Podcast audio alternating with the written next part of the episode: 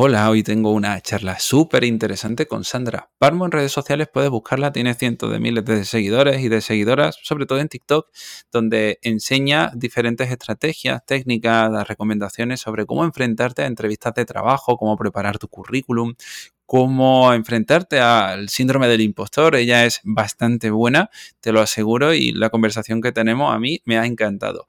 Eh, tuvimos mucha charla pre y post es una persona con la que disfrutas conversando y que te aseguro que te va a enseñar un montón, tanto si la escuchas hoy como si la escuchas o la ves en sus diferentes medios.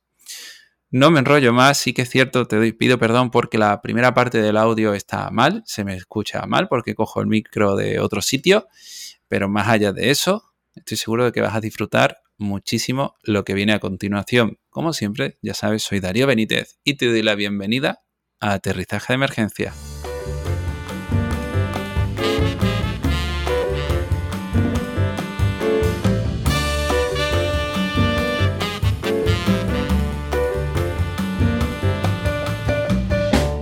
Bueno, Sandra, estamos, eh, ya te llevamos hablando un rato. hemos estado hablando de IA, hemos estado hablando de, de, de, emails, de, ansiedades y de todo.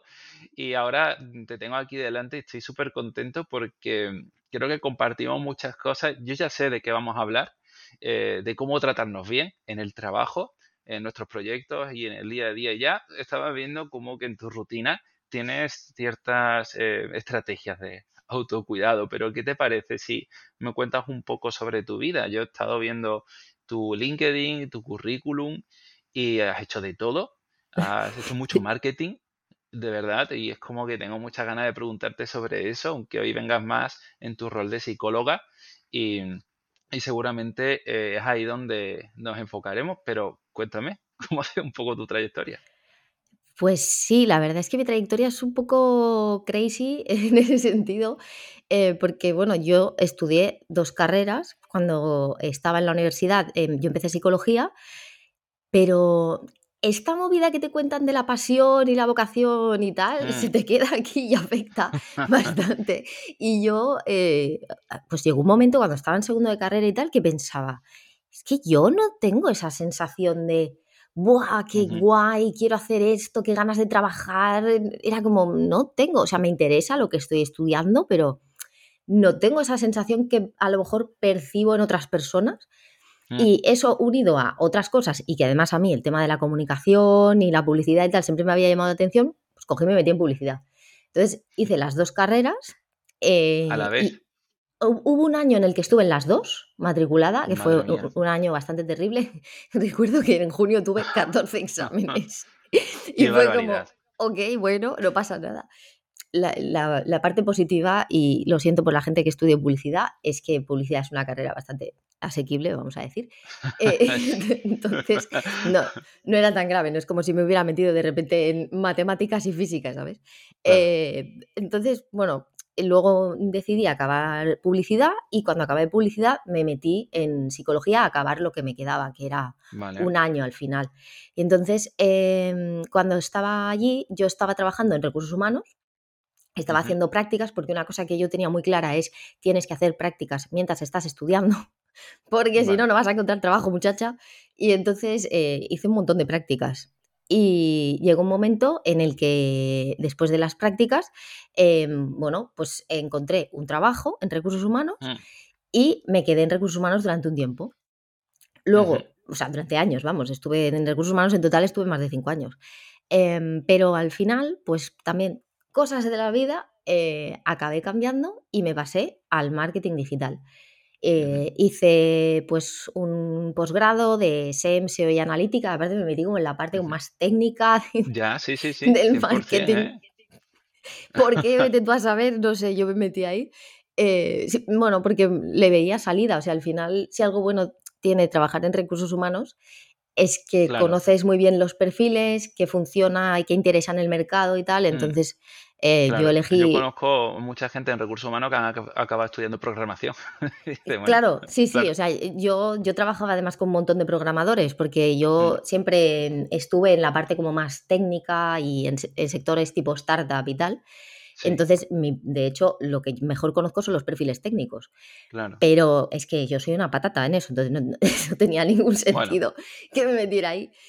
Eh, y entonces dije, bueno, pues me meto en marketing. Y ahí estuve un tiempo también, estuve unos años eh, en los que me especialicé sobre todo en, en social ads, eh, ah. anuncios para Instagram, en ese momento había mucho Facebook también, ese tipo de cosas. Era, un momento, a lo mejor, ¿no? Porque estaba viendo donde Facebook petaba bastante, ¿no? La publicidad en Facebook no era como ahora. No, no, mm. claro, ahora los anuncios, de hecho yo, mm, o sea, la empresa en la que trabajé más tiempo, digamos, mm. cerró y yo ya no volví a trabajar de eso porque es que mi trabajo como tal ya no existía. Claro. O sea, en muy pocos sitios, porque como el boom, digamos, de la, red, de la publicidad en redes sociales em, había petado, porque mm. ya se había colapsado con tantísima gente eh, que mm. hacía anunciantes, digamos, ¿no? Eh, pues claro, los anuncios salían carísimos. es una, o sea, ahora es una barbaridad un anuncio en, en redes sociales todo ese tiempo tú tenías la espinita de montártelo por tu cuenta, de, emprender de alguna forma. Siempre. Sí, siempre. Mm. Sí, sí, o sea, eh, esto es algo que yo he pensado toda la vida. Eh, yo cuando trabajaba en recursos humanos, incluso teniendo un trabajo que estaba bien, aunque había cosas que estaban mal y por eso acabé de, o sea, dejé de tener ese trabajo, pero incluso teniendo buenas condiciones y estando en un trabajo que era guay porque trabajaba con perfiles muy interesantes y tal, yo pensaba, em, eh, yo estaba ahí y decía, a ver, y, si fuera todo súper bien, o sea, en el mejor de los casos, yo podría llegar a ser, ¿qué? Directora de recursos humanos algún día. No me interesaba nada. ¿Por qué creías que, te iba a motivar a emprender? ¿Qué, es lo que tiene eso para ti?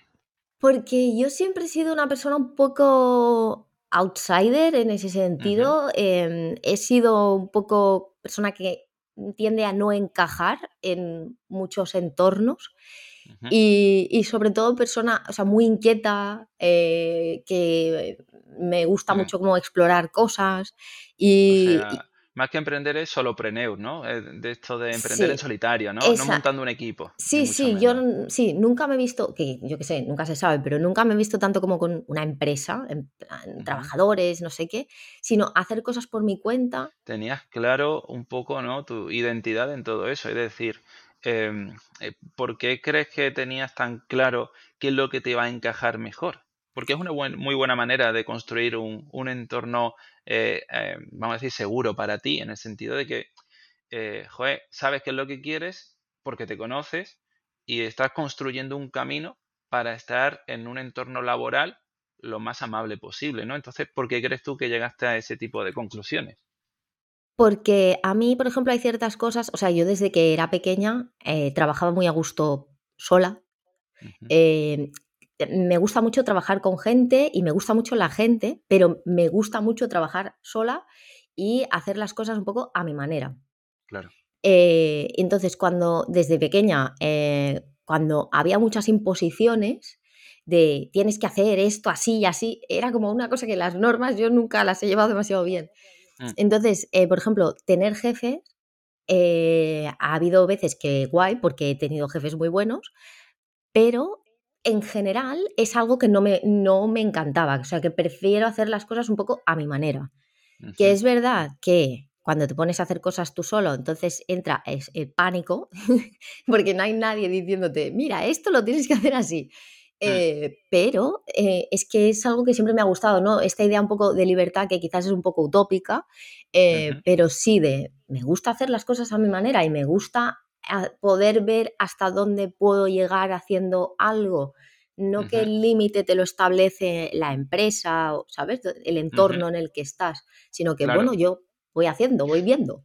Claro, eso es porque también en tu historia de aprendizaje ha habido, como decías en una newsletter, ¿no? Que eh, luego vamos a dejar esto en las notas del programa porque tu newsletter me gusta mucho, que antes era Oh My Job, pero ahora la has cambiado y es fancy. ¿Cómo es fancy? No sin fancy. los nombres. no sin fancy, exacto, exacto, exacto. Nada elegante o ¿cómo lo ponía? Nada sofisticado, ¿no? Nada sofisticado, sí, sí. Mm, vale, claro.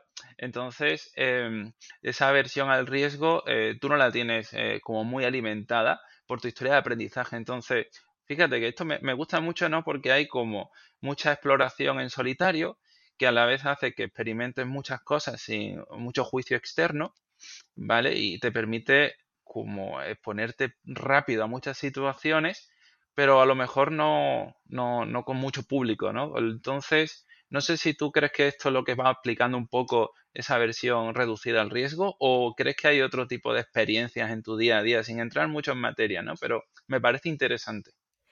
Es verdad, o sea, yo tengo mucho miedo, ¿eh? Que esto también eh, la gente piensa Que, que, no, que yo me, no tengo nada de miedo. No, sí que tengo miedo. Lo que pasa es que sí que tengo cierta tendencia a tirarme a la piscina mm. sin pensármelo demasiado en este sentido. Y les he dado muchos dolores de cabeza, sobre todo a mi padre. Mi madre es un poco eh, más como yo, pero mi padre no. Mi padre es una persona súper conservadora. Entonces, em, a pesar de eso, es verdad que ellos nunca me han limitado en el sentido de, no, ¿qué haces? No, o sea, ni se te ocurra, tienes que hacer esto, tienes que hacer lo otro. Yo siempre he consultado una idea y entonces ellos me daban su opinión, pero yo acababa haciendo lo que me daba la gana. Mm, entonces, claro, esto también te hace, como tú dices, tener una historia de aprendizaje, o sea, desarrollarte en un entorno en el que sabes que tú puedes tirar para adelante, que nadie te va a cuestionar en ese sentido, o sea, que si la, la cagas, porque la vas a cagar, la he cagado, pero muchísimas veces, tampoco te van a decir, pero que es que claro, ya te dije, no sé qué, es como, bueno, vale, pues nada, pues prueba otra cosa, ¿sabes? Mm. Claro, y todo esto, eh, tú siempre has tenido conciencia de lo importante que era cuidarte en el entorno laboral, porque ahora vamos a llegar a, la última etapa que estás viviendo, en la cual te centras un poco en, estas facetas de nuestra vida. Cuéntame, ¿tú más o menos intentabas cuidarte o era algo como un poco a lo loco? No, no, yo soy una loca total. Eh, y además, eh, tengamos en cuenta que es eso, que yo vengo de entornos de startup, que tienen ciertas cosas que son positivas, en el sentido de esto, de que al final te permite tener una filosofía muy resolutiva, muy tirar para adelante, aunque no esté perfecto, tú sácalo y ya lo mejorarás. O sea, mm. todo esto como que lo tienes muy integrado, pero también eres una persona que se quema. O sea, porque tienes mil cosas, mil ideas y vas, tiras para adelante con todo y haces mil horas de lo que sea. Entonces, eh, al final te, quemas, sí, sí. Y yo he tenido que poner muchas limitaciones, aprender a decir que no. Eh, he trabajado con mi psicóloga, o sea, yo tengo eh, una psicóloga a la que le voy diciendo cosas y, y, entonces ella me va diciendo, vale, vamos a establecer prioridades, vamos, o sea, porque si no, yo yo soy un poco de esto que yo, tiro para adelante con todo y a la venga. y claro, eso no puede ser. Un ojo en el trabajo y un ojo también en ti, ¿no? Para ir un poco, por lo menos yendo a terapia, ya estás dejando claro que te estás cuestionando si lo que haces es lo mejor que puedes hacer y que de alguna manera se pueden, se pueden cambiar las cosas, ¿no? Entonces, claro. yo, esa autoconciencia de la que hablábamos antes para mí es importante. Entonces, entrando un poco ya en esta etapa, en la que empiezas a darte cuenta de, oye, que hay que hacer cosas en el trabajo, del síndrome de, la impostora y de todo este tipo de cosas. Cuéntame, ¿cómo transicionas y llegas a esta última fase en la que te centras en, la trayectoria profesional de la gente? Pues eh, esto es algo que explico muchas veces que mm, eh, yo realmente no tenía muy claro que iba a hacer eso, pero cuando mm. empecé en TikTok, TikTok de alguna manera me ayudó a explorar otras cosas, a hacer cosas diferentes que a lo mejor no me atrevía a hacer en Instagram, porque para mí TikTok era como una red en la que como no seguía a personas conocidas y yo tampoco tenía la conciencia de que me fueran a seguir personas conocidas, me permitía hacer, vamos a decir, más locuras. Claro. Y entonces ahí, pues explorando y probando cosas, al final di con, ah, pues mira, sí, esto sí, en realidad a mí me gusta. De hecho, eh, esto hay que decirlo, porque la gente también creo que eh, se tiene una idea muy equivocada de, de dónde surgen las ideas para hacer las cosas y cómo la gente tiene éxito con tal. O sea, me parece que es eh, un error y yo siempre se lo digo a las personas que, a mis clientes, vamos, yo en 2016 ya tenía un canal de YouTube en el que hablaba de temas laborales, mm, que lo dejé. 2016. Sí, sí, lo dejé porque me acojonaba. O sea, porque a mí exponerme y que me vieran determinadas personas y tal, me da un miedo increíble. O sea, pero muchísimo miedo. Y llegó un momento en que dije, no puedo, no puedo con esto, lo tengo que dejar. Y, lo dejé. Pero luego TikTok, digamos que me. Aparte de que yo había aprendido ya muchas cosas en este recorrido y había visto que por mucho que yo me em, encabezonara en tienes que encajar en unas determinadas cosas, no era eso, por ahí no es, Sandra. Eh, pero me costó años darme cuenta. Luego cuando estuve ahí, pues me sentí más cómoda para poder hacer cosas, para probar. Y ahí fue cuando dije, venga, por aquí. Habías cargado mucho peso con YouTube, entonces TikTok lo viste como algo más ligero. Me gusta ¿no? también la forma de, de analizar TikTok, o sea, no, lo había visto así, ¿no? Como que es un contexto en el que nadie te conoce, no es como Twitter o, bueno, mucha gente que escucha el podcast no sabe lo que es psicotwitter, por suerte para ellos, sí. es un contexto, digamos que hay muchos psicólogos en Twitter y hay una red en la que nos vamos refiriendo unos a otros, unas a otras y tal, y está guay, se aprende mucho, pero a veces también hay mucha presión, ¿no? Por, por hacer las cosas bien, por decir bien las palabras. Y supongo que eso en TikTok eh, no lo tenía. Y esto está guay, ¿no? Una de las cosas que podemos tener en cuenta a la hora de elegir bien cómo emprender o cómo trabajar es mm, definir bien dónde estamos más cómodos. Y tú lo has hecho muy bien con, con TikTok, ¿no? ¿Cómo, ¿Cómo, fueron esos primeros pasos? ¿Cómo te sentías? ¿Cómo te tratabas? Claro, al principio era difícil eh, porque hablabas a la nada, o sea, al final, cuando empiezas en cualquier red, y sobre todo cuando empiezas como yo, que es eso, yo no hice las cosas bien, yo no tenía definido de qué quería hablar, eh, cómo era, yo no tenía ni idea. O sea, yo simplemente seguía a personas que me gustaban, que no hacían nada que ver con cosas que a mí me gusten, o sea, que cosas que yo haga profesionalmente son yo siempre lo digo, mis principales referentes de TikTok son booktokers, o sea, gente que habla de libros. Imagínate. Pero eh, sí, sí, o sea, eh, personas que me gusta, y personas súper jóvenes, pero me gustaba, pues a lo mejor su estilo de comunicar, de hacer las cosas y tal, y eso me servía a mí como referencia para hacer cosas llevándolas a, mi terreno, a las cosas que yo sabía. Y entonces fui un poco viendo mm, cómo reaccionaba la gente, qué cosas le podían interesar a la gente y tal, y entonces hacer un poco de match, ¿no? Entre a lo que, lo que a la gente le gusta y lo que yo podía aportar. Y fui tirando por ahí, pero realmente es eso. Yo no sabía, pero me ayudó mucho porque, como dices, Twitter, por ejemplo, para mí es una red que es muy útil, pero que es muy jodida porque tienes la sensación de estar rodeado de, de, expertos, ¿no? Y entonces es como, hostia, yo, yo me acuerdo que al principio de Twitter borraba tweets de madrugada. O sea, me miraba mis propios tweets y decía, bórralo, bórralo, bórralo, Sandra, bórralo, bórralo. Y a lo mejor me seguían 200 eh, personas, ¿sabes? Y yo lo mm. borraba porque, madre mía, como lo lea esto a alguien y no esté correcto, no sé qué, me daba pánico. Entonces, eh, sí, eh, bueno, es útil encontrar algo. ganas de, borrar episodios, o sea, que no pasa nada. directamente, o sea, por suerte no, no lo he hecho. Bueno, lo anterior del principio sí que lo borré, ¿vale? Pero bueno, ahí puse un límite.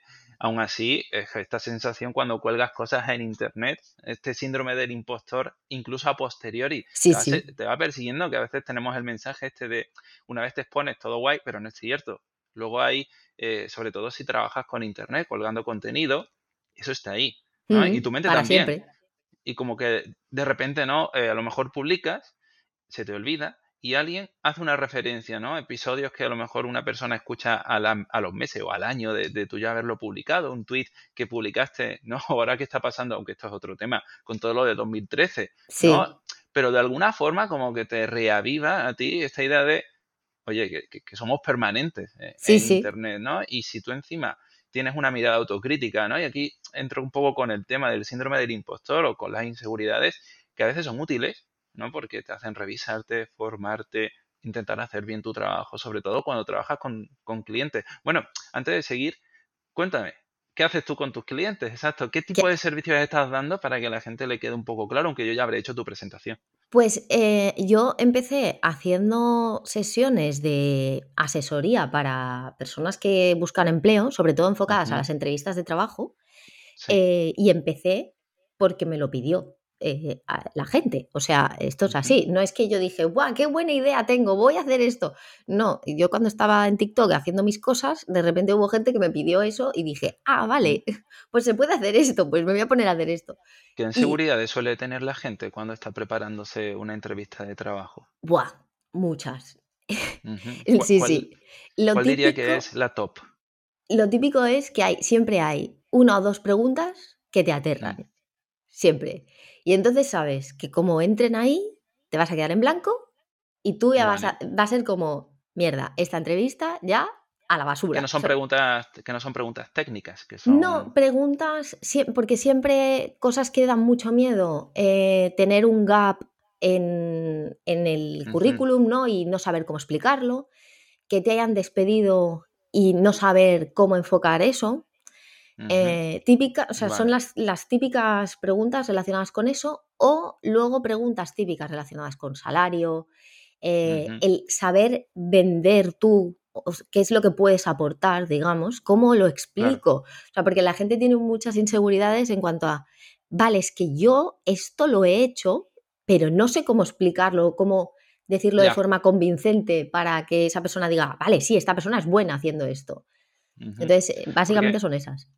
Una, una, entrevista de trabajo es una venta personal. Exacto, tal cual. Que... Mm, sí, o sea, mis sesiones de preparación de entrevistas son preparación de reuniones de ventas, básicamente. Y además algo que no está dentro de nuestros hábitos, no estás vendiéndote constantemente si estás buscando empleo, quiero decir, si eres un tío que tiene su, una tía que tiene su marca personal y estás en redes vendiendo tus servicios, puedes estar un poco más habituado a ese tipo de, de, de dinámicas. Pero si eres una persona que trabaja por cuenta ajena en una empresa, en donde sea, esto lo haces eh, pues cuántas veces al año, o a la vida, al año, espero que no muchas, ¿no? Muy pocas. Muy pocas, claro.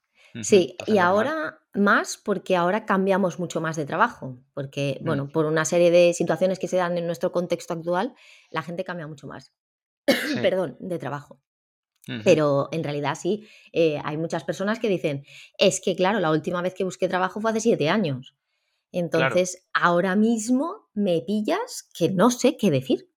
Cambian mucho las entrevistas. Eh, fíjate, yo te pregunto de todas estas cosas eh, y yo, yo me muevo en un entorno muy de recursos humanos. Mi pareja, mi hermana, mi amigo, tengo mucha gente que se dedica a los recursos humanos y tal, pero será por lo que sea, nunca le he hecho este tipo de preguntas que hoy te estoy haciendo aquí a, ti, ¿no? También es que tienes bastante más experiencia, entonces eh, creo que habrás visto como transiciones a lo mejor, ¿no? ¿Tú sientes que hay cambios en las dinámicas, en las entrevistas y demás?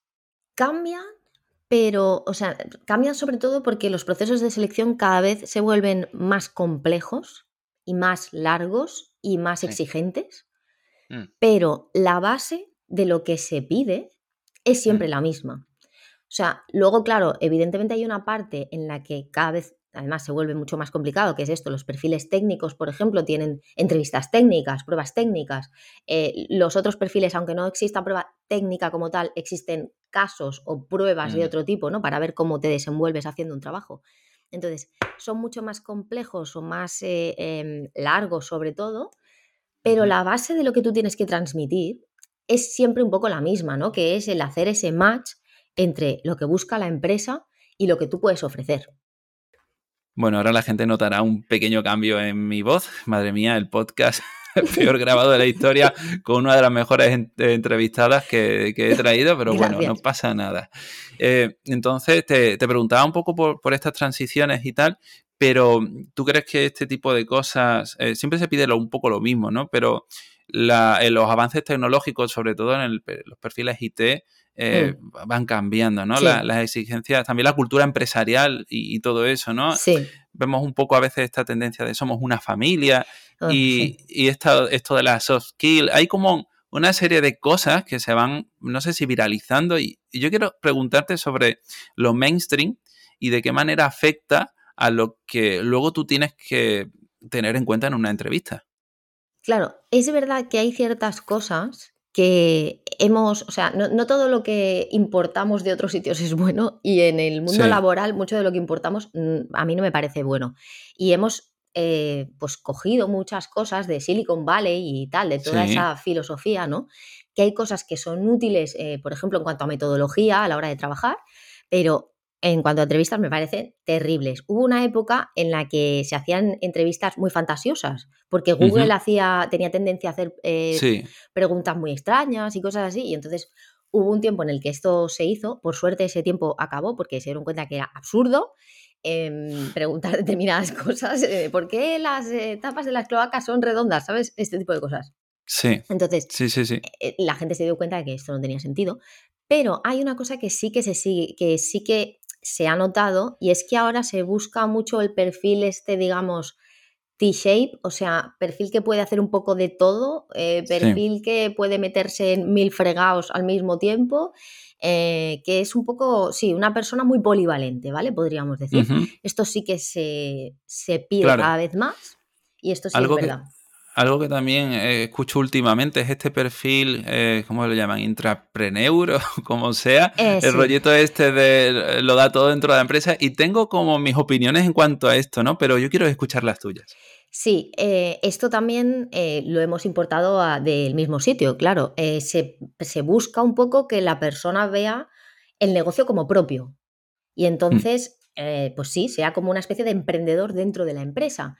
Y esto eh, tiene una serie de consecuencias en cuanto a que se busca que tengas mucha autonomía, mucha independencia, que seas una persona que piensa 24/7 en la empresa, eh, que vayas como siempre más allá, ¿no? Y esto claramente mm, para mí no tiene sentido dentro de una empresa. O sea, la empresa es de un dueño o una dueña y los otros hacen su trabajo. Y ya está. claro, mi punto de vista. los límites, ¿no? No solo en cuanto al tiempo, o sea, lo que es la jornada laboral, sino también en cuanto a la implicación. Hmm. Porque tú puedes ser más o menos implicado en tu curro, pero esto puede tener sus consecuencias, ¿no? Al final, donde ponemos nuestra atención, también ponemos nuestra vida. Esto es algo que tú también atiendes cuando hay personas que están un poco buscando su autocuidado dentro del trabajo. Sí, porque de hecho esto pasa mucho, que las personas se sobreimplican, pero no mm. porque eh, la, persona ha decidido sobreimplicarse de forma, eh, pues eh, en su cabeza ha dicho, mira, voy a hacer esto. No, porque es algo que se suele exigir. Y que claro, en las empresas además cuesta mucho luego dar un paso atrás, digamos. O sea, cuando has acostumbrado a tu empresa, a tu jefe, tal, a hacer las cosas de una determinada manera, luego decir, mm, poner límites, es complicado. Porque claro, la gente ya se ha acostumbrado a una versión de ti a la que se le puede pedir cualquier cosa.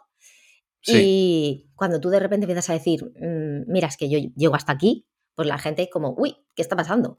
Y sí, eso es un proceso que es complicado y que hay que aprender a cómo ir haciendo para ir estableciendo límites y decir, mm, bueno, yo llego hasta aquí. Eso está lo que hay. Pero esto no, no solo pasa, ¿no? Cuando trabajamos por cuenta ajena, incluso más pasará cuando trabajamos por cuenta, bueno, más pasará, lo digo como si yo no lo supiera, más pasa cuando trabajamos por nuestra cuenta, ¿no? Y, esto también es algo que, seguramente has visto y para lo que yo he visto que también generas contenido. Entonces, eh, ¿dónde está el límite, no? Porque aquí a veces eh, escuchamos un mensaje sobre todo esto del autocuidado que dice, oye, no te flipes, está bien, tienes que descansar, pero por otro lado tampoco podemos invalidar que efectivamente eh, tus esfuerzos son los que nutren tu trabajo y que tampoco puedes relajarte al 100%, porque mm. a mí me encanta jugar a la Play, pero no voy a estar todo el día jugando porque hay cosas que hay que hacer. Entonces, ¿dónde está el equilibrio, Sandra? Claro, es que es innegable que si yo trabajo 14 horas al día voy a poder avanzar muchas más cosas que si trabajo 8. Mm. esto es así. Y también es innegable que vivimos en un contexto en el que todo avanza tan rápido que parece que siempre vas tarde. Entonces, claro, tú siempre tienes la sensación de, eh, es que esto ya lo tendría que haber sacado porque, claro, o sea, es que todo el mundo ya está haciendo estas cosas o esto se ve muy fácil cuando se habla de un determinado tema, ¿no? En, en redes sociales, que es como, todo el mundo ha hablado de esto y yo no he hablado de esto. Y dices, bueno, es que igual no hace falta que hables tú de todo, ¿sabes? Eh, entonces, claro que es así, que, lógicamente cuantas más horas hicieras y cuantas más cosas hicieras, mejor en el sentido de que más rápido avanzarías, pero eh, también es verdad que como hagas eso, te vas a quemar rapidísimo. Y entonces, mm. Mm, pues va a llegar un punto en el que no es que no vayas a poder trabajar ocho horas, es que no vas a poder trabajar ninguna. Exacto. es mejor decir, mira, eh, yo me limito y puedo hacer máximo mm, estas tres tareas al día, o sea, tengo tres cosas que puedo hacer, no puedo hacer más. Y mira, voy avanzando poco a poco, pero de forma consistente, que intentar abarcar y, ponerte unos niveles de exigencia altísimos, porque vas a petar, si es que vas a petar por algún lado te va a salir. Y últimamente también, en el mejor de los casos, veo personas que sienten o están muriendo de éxito. ¿no? Mm. Sienten la muerte por éxito. Esto es eh, para la gente. Bueno, cuéntamelo tú, Sandra, me va a hacer trabajar. Cuéntanos la muerte por éxito, que, seguro que lo has comentado alguna vez. Eh, claro, sí, ¿no? Eh, la, muerte por éxito es cuando realmente tienes tanta, tanto nivel, por ejemplo, de demanda, mm. tantas peticiones, tantas personas que quieren que trabajen que o sea, que trabajes con ellos o que te piden colaboración para, yo qué sé, podcast, para lo que sea, que llega un mm. momento en que tú no lo puedes sostener, eso. Porque tú eres una persona, no te puedes dividir ni multiplicar y puede llegar un momento en el que eres incapaz de, asumir mm. esa demanda que tienes. Esto en el, mundo empresarial pasa, ¿no? Cuando eh, una empresa no está diseñada para poder escalar, por ejemplo, suficiente mm. y de repente pega ahí un petardazo por lo que sea y es inasumible. Pues en, cuando eres a, pequeña escala una persona, pues es lo mismo, no, no puedes asumir esa demanda. Claro. Hay, hay eh, infraestructuras, ¿no? Donde esto es como más tangible, ¿no? Por mm. ejemplo, la cantidad de software que eres capaz de desarrollar en función del número de trabajadores que tiene, la capacidad de procesamiento que tiene en función de los servidores, etcétera, etcétera, ¿no? Hay cosas como que, o en una fábrica de camisetas. Sí. Está, o sea, digamos que el tope está más o menos claro. Pero cuando somos nosotros, nosotras no, las que tenemos estos límites, saber qué es morir por éxito es como un poquito más complicado, sobre todo, y aquí ya viene el, factor eh, capitalista, ¿no? Cuando, hostias, tiempo que trabaja, ¿no? Sobre todo en el sector más, a decir, servicio, ¿no? Cuando tú y yo, por ejemplo, trabajamos, número de sesiones, esto lo hemos hablado ya en, el, Psicoflix y tal, pero cuando entra la pasta en juego, eh, puff, Mm, hay que tener todavía más cuidado, ¿no? Entonces, cuéntame un poco tus experiencias o tu visión sobre, sobre este tipo de autoconciencia, teniendo en cuenta que el dinero no lo es todo, aunque esto es un cliché, pero hay que recordarlo. Claro, es que además hay un poco esta, em, esta creencia de que si de repente, por lo que sea, tú eh, llamas mucho la atención, ¿no? Y hay muchas personas que quieren contactar contigo, trabajar contigo, tal, como que lo tengo que aprovechar porque ¿y si no vuelve a pasar? Mm, y si luego, ¿sabes? O sea, está esa, esa, cosa, ese miedo de lo tengo que aprovechar, como hacer hucha, ¿sabes? O, o mm. hacer, aprovecharlo al máximo, exprimir al máximo este momento, porque si luego no se da, ya pues que igual eh, te quedas por el camino, ¿sabes? Entonces, es, importante, ayer por ejemplo lo, pregunté en Twitter, eh, tener unos innegociables en tu vida más allá de lo que es el trabajo, es decir, mm, no voy a aceptar nada si eso implica que yo no pueda entrenar, por ejemplo, que yo no pueda mm. tener un rato para leer, que yo no pueda tener un rato para estar con mi pareja, que yo no pueda mm. pasear, eh, no sé, lo que sea, cosas que si tengo que entrar, o sea, si tengo que meter más cosas, estas cosas se tendrían que quedar fuera. Pues no. Eso es una buena manera de establecer límites.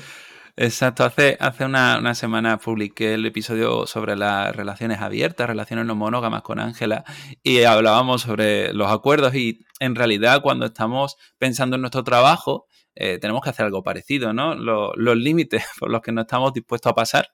Y esto me parece muy interesante, aunque a veces se puedan diluir, ¿no? Sobre todo cuando, y voy a saltar de, escenario, ¿no? Cuando la presión es externa, ¿no? De un jefe, de mm. una jefa, de un, eh, de un entorno, ¿no? De, de compis que a lo mejor se, se mete mucha caña, ¿no? Y tú estás ahí como, uy, vale, pues mira, hoy me quedo hasta más tarde, ¿no? Porque todos se están quedando eh, y quiero quedar bien. Ya no es cuestión de dinero, sino también de imagen, mm, de éxito. Social. Exacto. Todo eso también, también está afectando.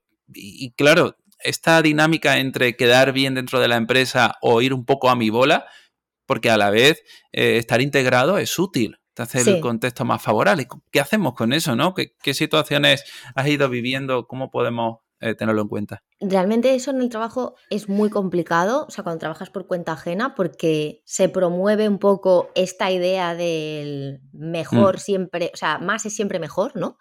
y, claro, existe esa presión social. Y es verdad que mm, si todo el mundo tiene una cierta tendencia, es muy difícil que tú vayas a tu bola. No significa que sea imposible. Hay personas que lo hacen. ¿eh? Yo he trabajado en entornos en los que, aunque todo el mundo salía a las siete y media de la tarde, esa persona salía a las seis. Mm, no en todos los entornos eh, va a ser castigado laboralmente. Esto hay que tenerlo en cuenta. Porque si tú haces, o sea, cumples con tus tareas y tus objetivos, no siempre tienes que hacer más y más y más. Y también hay que tener en cuenta que tú también puedes servir como ese elemento un poco que ayude a los otros a darse cuenta de que hay otras maneras de hacer las cosas. Sí. Y, otra cosa que es, hay que tener en cuenta siempre son tus valores, lo que es importante para ti. O sea, para mí es importante en el trabajo ser la que más horas echa. Quiero ser eh, la preferida del jefe quiero ser, o, eso para mí no es importante. Si para mí eso no es importante, no tiene sentido que yo haga ciertas cosas. Volvemos un poco a toda esta autoconciencia. Sí. Al final necesitamos tener para establecer esos límites. Y dime cuál es tu visión sobre el teletrabajo, que sigue siendo un debate todavía a día de hoy. ¿no? El otro día había publicado un, una noticia, ¿no? Que decía algo sobre, se demuestra que la transición entre casa y el trabajo eh, permite a las personas eh, desconectar y que por eso hay mucho mejor el trabajo eh, presencial y es como muy contextualizado también, ¿no? Y que depende de cada caso, pero yo quiero saber un poco tu visión, ¿qué, qué haces con esto? Sí, sí, de hecho eh, sale todo el rato esto del el commuting eh, es bueno porque te permite establecer, mm, bueno, a ver, depende de lo que implique el commuting, si implica mm. una hora y media en transporte público con un montón de gente eh, después de estar súper cansado, pues a lo mejor mm, no es lo mejor, ¿sabes? A lo mejor la transición que a ti te viene bien es salir y darte una mm. vuelta para despejarte, ¿sabes? No necesitas e, ese trayecto.